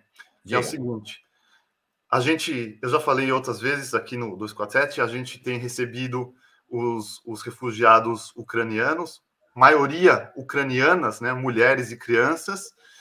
E uma coisa que tem acontecido muito bonita é o seguinte: dentro da recepção das refugiadas, tem estado também pessoas da Síria, do Iraque e do Afeganistão, que foram refugiados há seis anos atrás, há cinco anos atrás. Olha só que beleza. E agora estão acolhendo as ucranianas e seus filhos? Estão indo também mostrar apoio e tudo mais, ajudando a, acolher e tudo mais. É, o que eu acho maravilhoso é que isso mostra bem, é, é, é uma bela, um belo retrato do que é, é a humanidade e do que é a geopolítica. Essas pessoas foram, há anos atrás, vítimas é, de guerras criadas pelo guerras criminosas criadas pelos governos estadunidenses, né, pela OTAN e tudo mais, que transformaram isso é, numa crise mundial de refugiados e a Alemanha recebeu cerca de 4 milhões. E agora a gente vê mais uma mais um crime de guerra, dessa vez pelo inimigo dos Estados Unidos, que é o Putin, né? Ambos imperialistas, ambos é, criminosos de guerra, criando é, crises humanitárias e gerando refugiados. E a Alemanha recebendo as duas pessoal de todas da, todos os, os, lugares e esse pessoal se ajudando mutuamente. Muito legal. É a ajuda dos pequenos, né? Sim. Das pessoas, das pessoas comuns entre si. É, Jean, 30 segundos para encerrar. O Sérgio Fantini quer saber onde acha a música sua, onde acha a apresentação sua, onde acha você tocando. Você tem um canal no YouTube, alguma coisa não? Tenho, tenho. Muito obrigado pelo carinho. É, eu tenho meu site, www.jangoldenbaum.com e tenho meu canal no YouTube, é, e lá tem também diversos materiais meus, palestras. E o canal no YouTube é com o teu nome também? é também com o meu nome. Só procurar no YouTube que vai ah, encontrar. Tá, tá bom? Mas no meu site tem todos os links também. É isso aí. Valeu. Muito obrigado, obrigado homem. Valeu. Tchau. Um abração. Tchau, tchau. Vamos embora. Vamos continuar falando de pesquisa. E olha, já tem pesquisa nova. Está um festival de pesquisa nessa campanha. Acho que nunca tivemos tantas pesquisas quanto teremos nessa campanha eleitoral. Bem interessante isso. Luiz Costa Pinto está aqui. Oh, onde está o Lula? Ah, tá aqui. Olá, Lula. Tudo bem? Como é que vai, Mauro? Como é que vai quem nos assiste aqui no Giro das 11? Tudo bem, muito bem chegada. A primeira parte do Giro foi toda ela é, dedicada a essa pesquisa Quest, né, que teve, a, a, teve um impacto grande e saiu outra pesquisa agora. Acabou de sair, é isso? Está tá, tá quentinho ainda. Isso, acabou de sair a pesquisa Poder Data, que é diferente da Quest, da metodologia. A pesquisa Quest foi com questionários face a face, ou seja, é, entrevistas é, é, é, é diretas, né, é, presenciais, e a pesquisa Poder Data é telefônica, como sabemos. Agora, a, o, o, o intervalo de coleta dos dados também é diferente.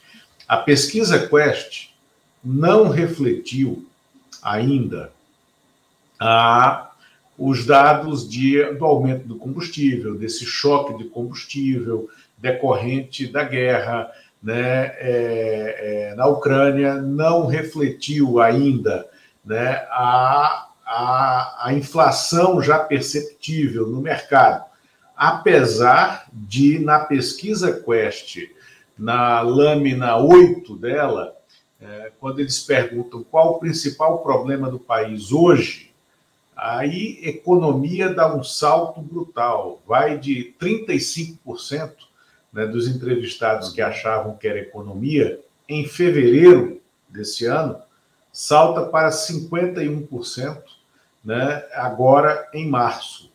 E é, 20 Lula, só, só para informar para as pessoas, ó, a coleta da pesquisa Quest, que é presencial, que o Lula se referiu, foi de 10 a dia 13. Então acabou domingo. Isso. Na pesquisa Poder Data, a coleta foi exatamente de domingo até ontem.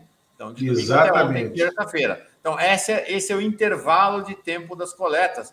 Isso é importante, né? Porque o filme das pesquisas é feito com base na foto que cada uma vai fazendo em tempo diferente. Exatamente, exatamente isso, Mauro. E aí eu vou, e aí vou falar por quê? Porque na pesquisa Poder Data, o Bolsonaro dá uma estacionada na oscilação que ele vinha tendo frequente para cima. E o Lula se mantém com aquele percentual é, de 40% é, e aumenta a margem né, no, na intenção de voto no primeiro turno a favor do Lula, aumenta dentro da margem de erro, mas aumenta de 8 para 10 pontos percentuais. Mas veja bem, nessa pesquisa é, Quest, também despenca a preocupação com a pandemia. Era de 27% em fevereiro e despenca para 12% agora, empatando tecnicamente com questões sociais e corrupção. Né?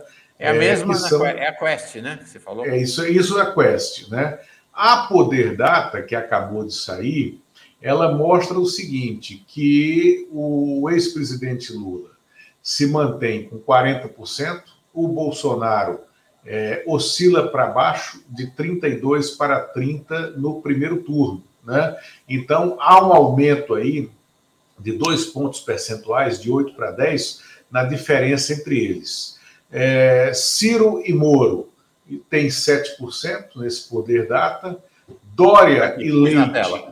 Dória, Leite, Janones e Simone Tebet, todos com 2% né, de intenções de voto.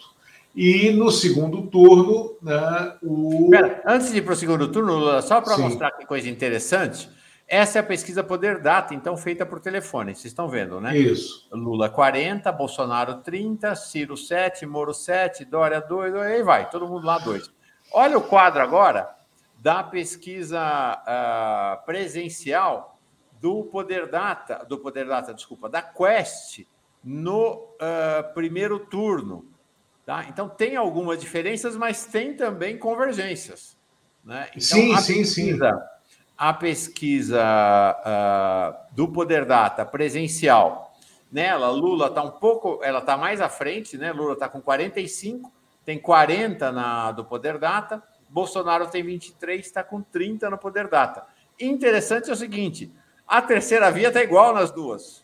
7, 7, 2, 2, 2 a terceira, a chamada terceira via não mudou de uma pesquisa é, para agora, outra. Isso, agora, mas sobre terceira Peraí, via... Desculpa, na... desculpa, Lula, ali janeiro, ali janeiro. É, agora é essa aqui, é 44 a 26. Isso. É uma proximidade maior, né? É, Bolsonaro saltou 3, então tá, tá mais perto, né? 40 a 30, 44 a 26 agora, desculpa. Sim, mas aí a gente tem... É, a gente tem Mauro, na pesquisa, uh, em ambas, né, o Lula tem a menor rejeição, né, isso é notável na pesquisa Quest, aonde o Lula tem, né, mantém uma rejeição menor que Bolsonaro, que Ciro, que Moro e que Dória, né, os candidatos que se revelam que poderiam ter é, alguma competitividade. Agora,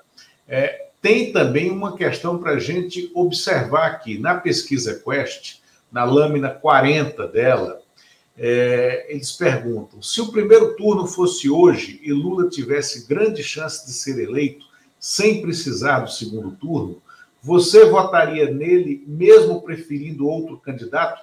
Pergunta feita apenas para quem votaria na terceira via, nem Bolsonaro nem Lula.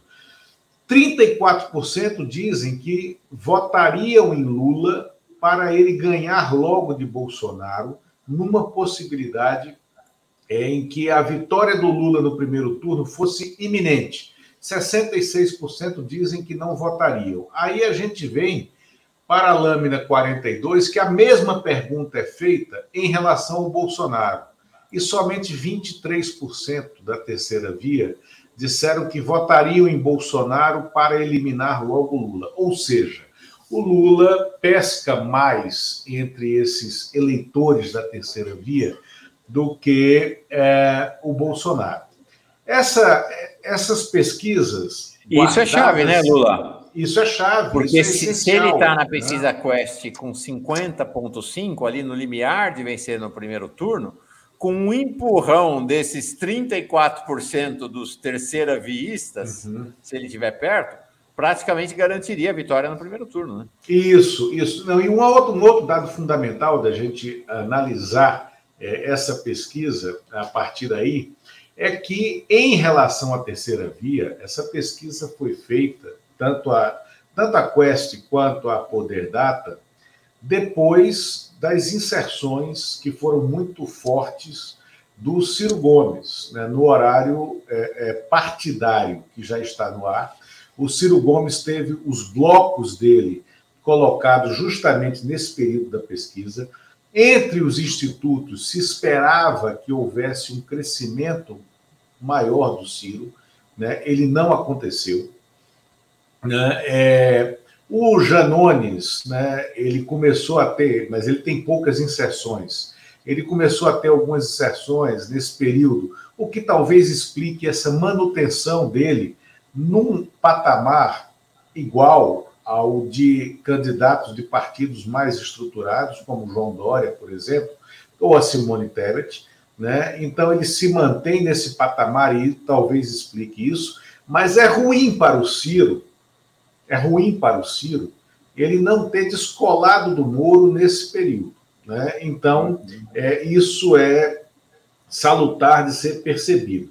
E também, aí é ruim para o Moro, porque na pesquisa Poder Data, o Bolsonaro passa a abrir, numa, num eventual segundo turno, a abrir uma diferença em relação ao Moro o que é ruim para o Moro, o que mostra, é mais um dado que indica a inviabilidade política do projeto Sérgio Moro como projeto presidencial. Né? E isso está aí nas pesquisas.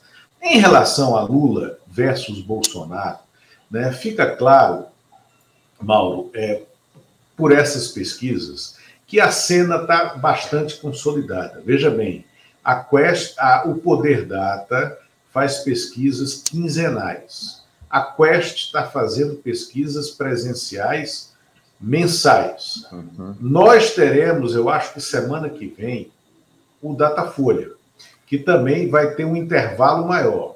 E Vox, né? né? Vox sai segunda-feira, o Marcos Coimbra vem aqui para contar do Vox, né, para apresentar.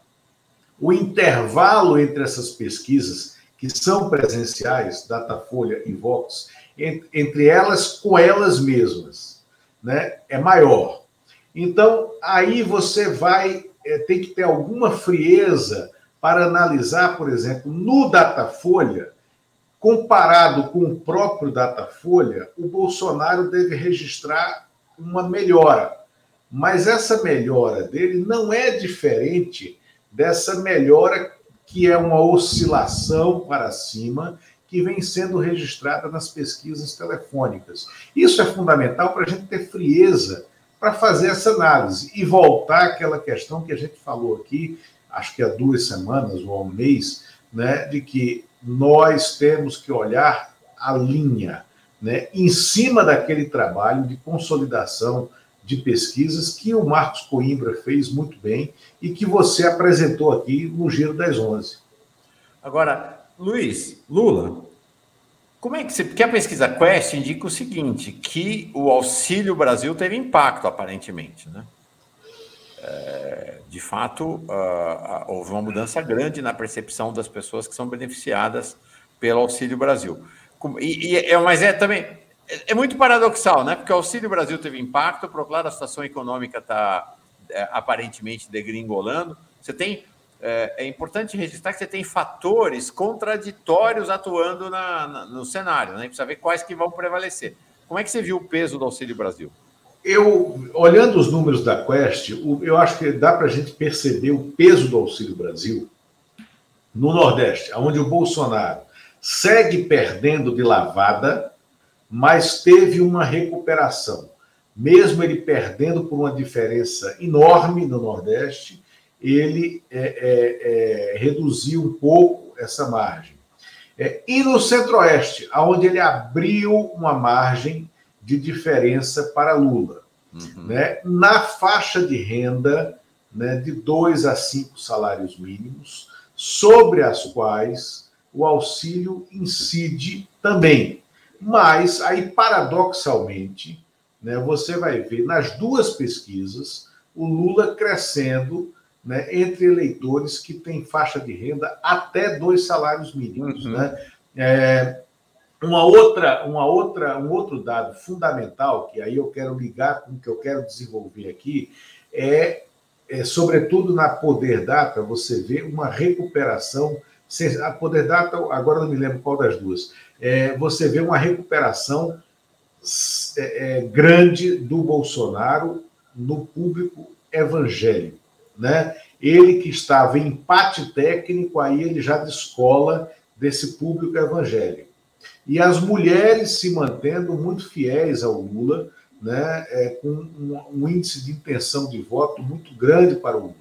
Mas entre os evangélicos, o Bolsonaro experimenta uma recuperação. E isso explica, Mauro, e aí eu quero entrar nesse tema aqui, isso explica essa, esse factoide, esse, essa, essa coisa que parece inexplicável de ontem, né, do governo ter, é, do Ministério da Justiça, ter entrado com um, uma, uma censura e mandando os canais de streaming né, retirarem o filme né, do Danilo Gentili e do Fábio Porchat. Vejam bem, esse tema a gente deve tratar em programas como esse, de análise, em, em sessões né, é, da imprensa, dos sites, dos blogs, de análise política.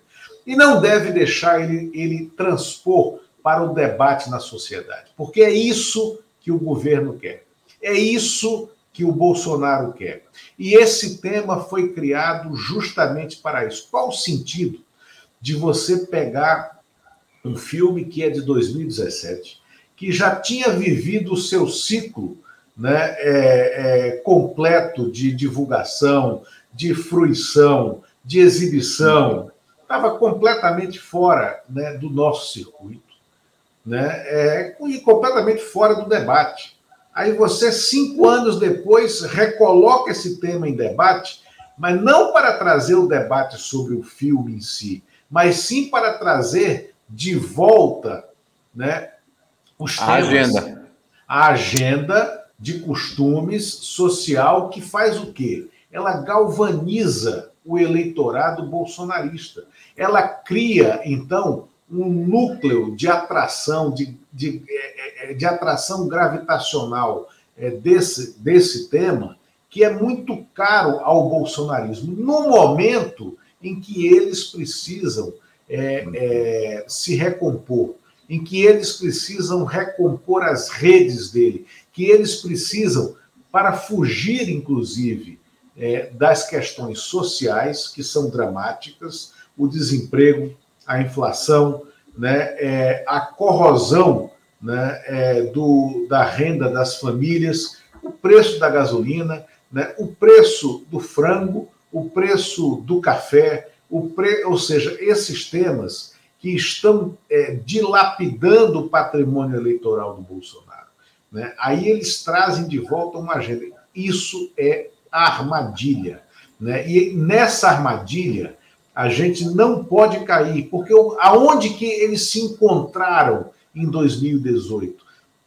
Foi justamente nessa agenda de costumes, que não prosperou durante o governo Bolsonaro. Ao contrário, né? Por quê? Porque em muitos momentos ela é contraditória com o Centrão.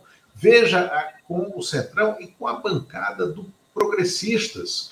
Quem manda hoje na, na, na gestão de governo é o senador Ciro Nogueira, do PP do Piauí, que é o ministro da Casa Civil. E quem foi que estruturou a aprovação da regulamentação da, do jogo no país foi o PP, organizado pelo Ciro Nogueira, numa uhum. agenda de conflito com a base evangélica. Né? Ou seja, a pauta de costumes ela só volta quando ela tem essa utilidade para fazer essa, esse rearranjo da tropa bolsonarista. Então, essa recolocação desse tema não vai parar por aí. Eles vão armar, na minha opinião, um tema por semana né, é, nessa agenda de costumes para reaglutinar a tropa deles. E eles estão também preparando a divulgação de um, um tema, um assunto de economia, de economia popular por dia até o dia 31 de março, para tentar fugir da corrosão da base né, é, em relação à inflação, ao preço da gasolina, ao preço dos alimentos. Ou seja, eles atacam em pelo menos duas frentes, que é a frente uh, da economia, que é o tema principal da campanha, atacam também nessa agenda moral e de costumes, mas talvez tenha uma terceira. Eu sinto também um crescimento nessa cada vez maior na agressividade contra Lula, com esse tema Lula ladrão, esses temas aí também são temas que estão voltando, né? São temas que estão voltando, mas na pesquisa Quest você vê que tem umas lâminas muito interessantes já no final da, da pesquisa é, em relação a isso. Deixa eu ver se eu acho aqui, porque mostra. Ó, primeiro é o conhecimento e voto, né?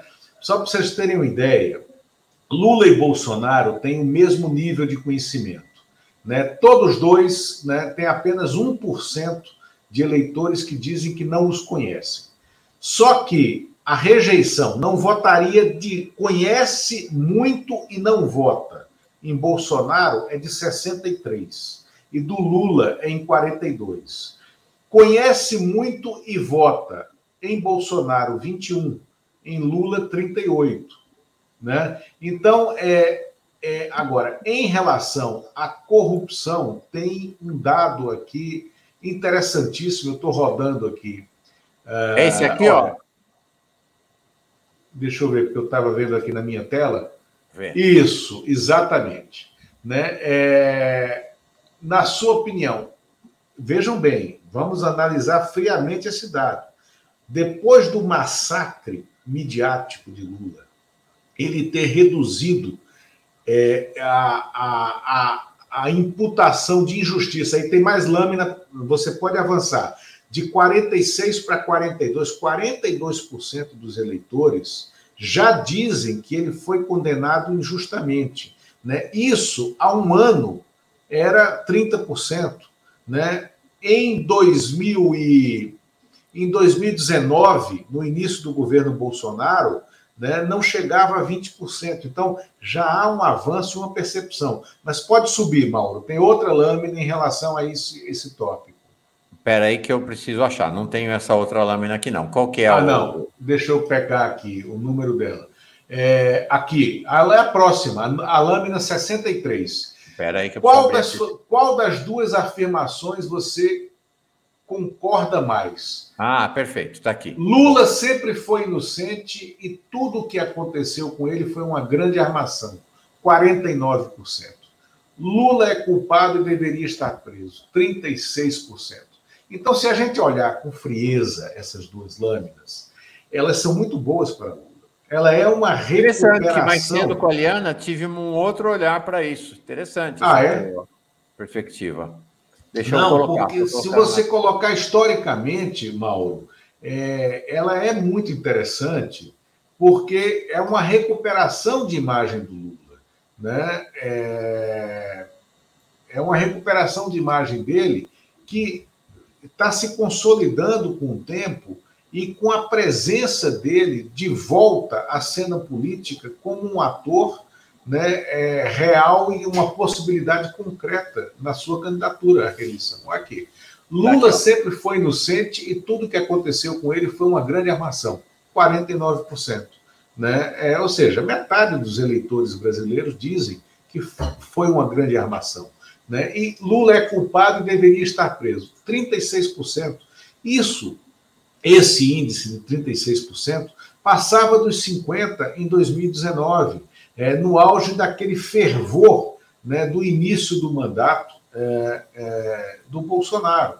Então, eu vejo como um dado muito interessante para o Lula. Agora, é também uma. essa fotografia deste momento, né, que é a pesquisa Quest, que é a pesquisa Poder Data, ela, é, essas duas pesquisas, e provavelmente as da semana que vem, o Vox mostrará isso, um, não é um passeio. Dois, o cenário está consolidado. É Lula ou Bolsonaro, com uma vantagem muito grande do Lula sobre Bolsonaro. O que não pode acontecer é ampliar a volta que o Felipe, que é o, o diretor técnico do Quest, da Quest, CEO da Quest, fala, a volta dos bolsonaristas ao seu ao núcleo Bolsonaro, aqueles que tinham votado no Bolsonaro, se diziam arrependidos é, e que começaram a voltar. Esse processo tem que ser barrado. E veja bem, só no gap entre Quest, o gap, o gap temporal entre a Quest e a Poder Data, é, e esse gap temporal que coincide com a, a, a alta do preço do combustível, né? É, e, a, e a alta da inflação já na percepção do bolso do cidadão comum, a gente vê que é, esse, esse risco né, do, do eleitor arrependido do Bolsonaro voltar para o Bolsonaro porque não gosta do Lula, ele também tem um teto. Né? E é nessa margem que eu acho que o PT é, tem que jogar, é nessa margem que o PT tem que apostar nesse período de campanha, agora, até que a campanha de fato vá para a rua. E, e nós não podemos nos permitir cair nessas armadilhas do bolsonarismo, que significa desviar da pauta central. Qual é o problema? É a economia, é o bolso, é a inflação, é a insegurança econômica, é o desemprego, para a gente entrar de novo na armadilha das pautas sociais do bolsonarismo que eles só colocam em tela porque eles precisam fazer isso para reaglutinar a tropa deles. Lula, deixa eu colocar aqui no ar a nossa manchete. Acabou de entrar, vou colocar de improviso aqui, mas eu sei que você toca bem de improviso. É, que é o jogo duro, duríssimo. Fizeram agora há pouco com o Ciro, agora com o Alckmin. Né? Então, com base numa delação, a volta é o sistema Lava Jato, né? Delação premiada, aí investigam um suposto caixa 2 do Alckmin. Dizer, então, com o Alckmin consolidado como candidato a vice de Lula nessa altura do campeonato, ontem teve uma reunião da Executiva Nacional do PT, é, o martelo está batido de fato para que Alckmin seja o vice de Lula, é, e aí vem essa cacetada em cima dele, né? Isso, mas essa cacetada que essa pedra que veio agora o colunista Hélio Gaspari, do Globo e da Folha de São Paulo, já cantava desde de manhã cedo, que ele falava o seguinte, a coluna dele, um caso de lavajatismo piorado na Ecovias. Então o Hélio já mostra que essa delação vazada hoje né, é, na Ecovias, ela já estava datada, precificada e dada como um ato de política. Né? E ela, ela usa os métodos da Lava Jato e piora a qualidade né, do vazamento, porque esse dado que você deu aí agora, só hoje de manhã que vazou o nome do delator, mas até amanhã de hoje o nome do delator não tinha vazado. E eles recolocam de novo o cunhado do Alckmin e tal, num sentido. E essa, essa delação, esse caixa, teria sido feito em 2010 e 2014, eleições que o Alckmin venceu né, é, para governador em São Paulo, e ainda tenta colocar deputados estaduais do PT e da esquerda no mesmo balaio. É uma maluquice, né, exatamente com a agenda lavajatista da Polícia Federal. A gente hoje, a gente tem uma Polícia Federal instrumentalizada e como não mais como órgão de Estado. A Polícia Federal é hoje um instrumento de governo. O ministro da Justiça é um delegado de Polícia Federal, como nunca, nem, nem na ditadura, nós tivemos isso. é um delegado da ala menos qualificada da Polícia Federal e que se submete à agenda eleitoral, como aconteceu ontem com essa questão do filme do, do Danilo Gentili e do Fábio Pochá. Então, Mauro, a gente tem que partir para a denúncia dessa usurpação dos órgãos de Estado né, com fins eleitorais pelo Bolsonaro e pelo bolsonarismo.